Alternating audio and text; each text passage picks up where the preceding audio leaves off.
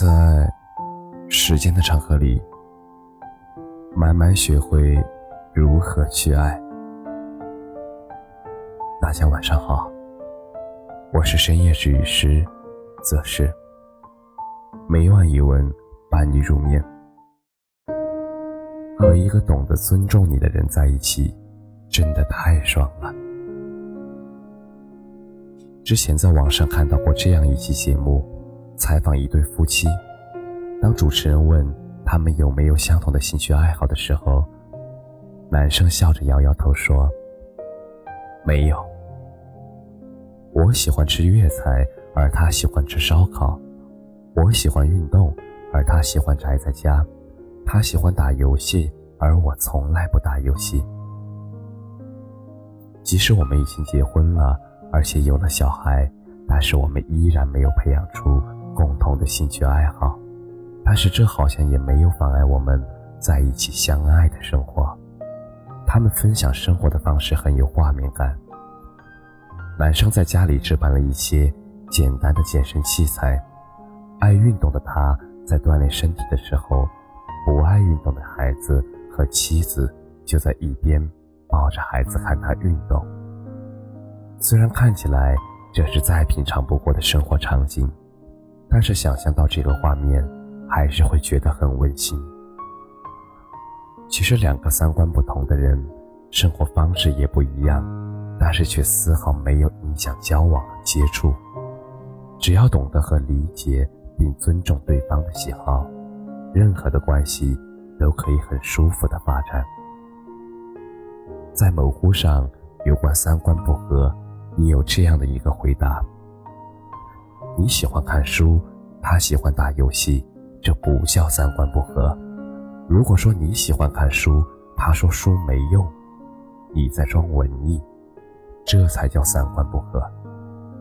你喜欢利用假期到处旅游，而他喜欢宅在家里，这不叫三观不合。但是如果他说旅游就是花钱到处受罪，在家里宅着多舒服。这才叫三观不合。真正的三观不合，不是两个人彼此不相同，而是其中一个对另一个的不尊重和不认同。其实越长大就越会明白，无论是在另一半，还是在日常生活中和朋友的相处，并不一定要找一个和完全一样的人，但是一定要找一个懂得尊重你。和理解你看法的人，而我有一个很要好的朋友，我们认识十多年了。上学的时候，他习惯熬夜学习，而我喜欢早上早起。后来工作后，他喜欢看恐怖片，而我一眼都不敢看。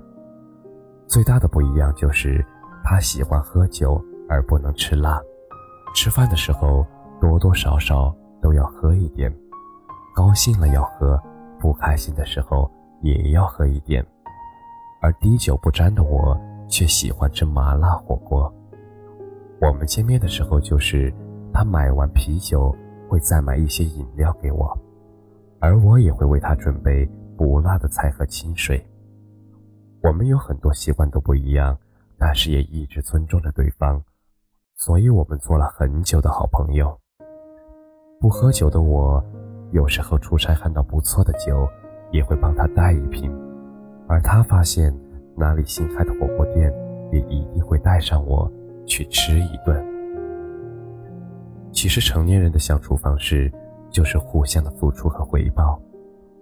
你看到他对你的尊重和关注，你就知道他是一个可以很好相处的人。其实能够遇见和你完全合适的人。是一件很幸运的事，但是遇到不一样的人，也不是一定要划清界限，无法相处。世界真的很大，我们就是生活在不同水域，但是在同一片大海里面的鱼。有的喜欢深海，有的喜欢浅滩，有的以吃海藻为主，而有一些要吃掉同类。但是我们共同生活在一片大海里，不需要一定要组成队伍，但是也不用成为敌人。在网上有这样的一个问题：去过一百个以上的国家是一种什么样的体验？有一个答案是：懂得了这个世界上没有绝对的正确，而能够接受别人有不同的三观和衍生出来的思维方式。希望你也会接受不同，理解差异。你也可以不认同，但要学会尊重。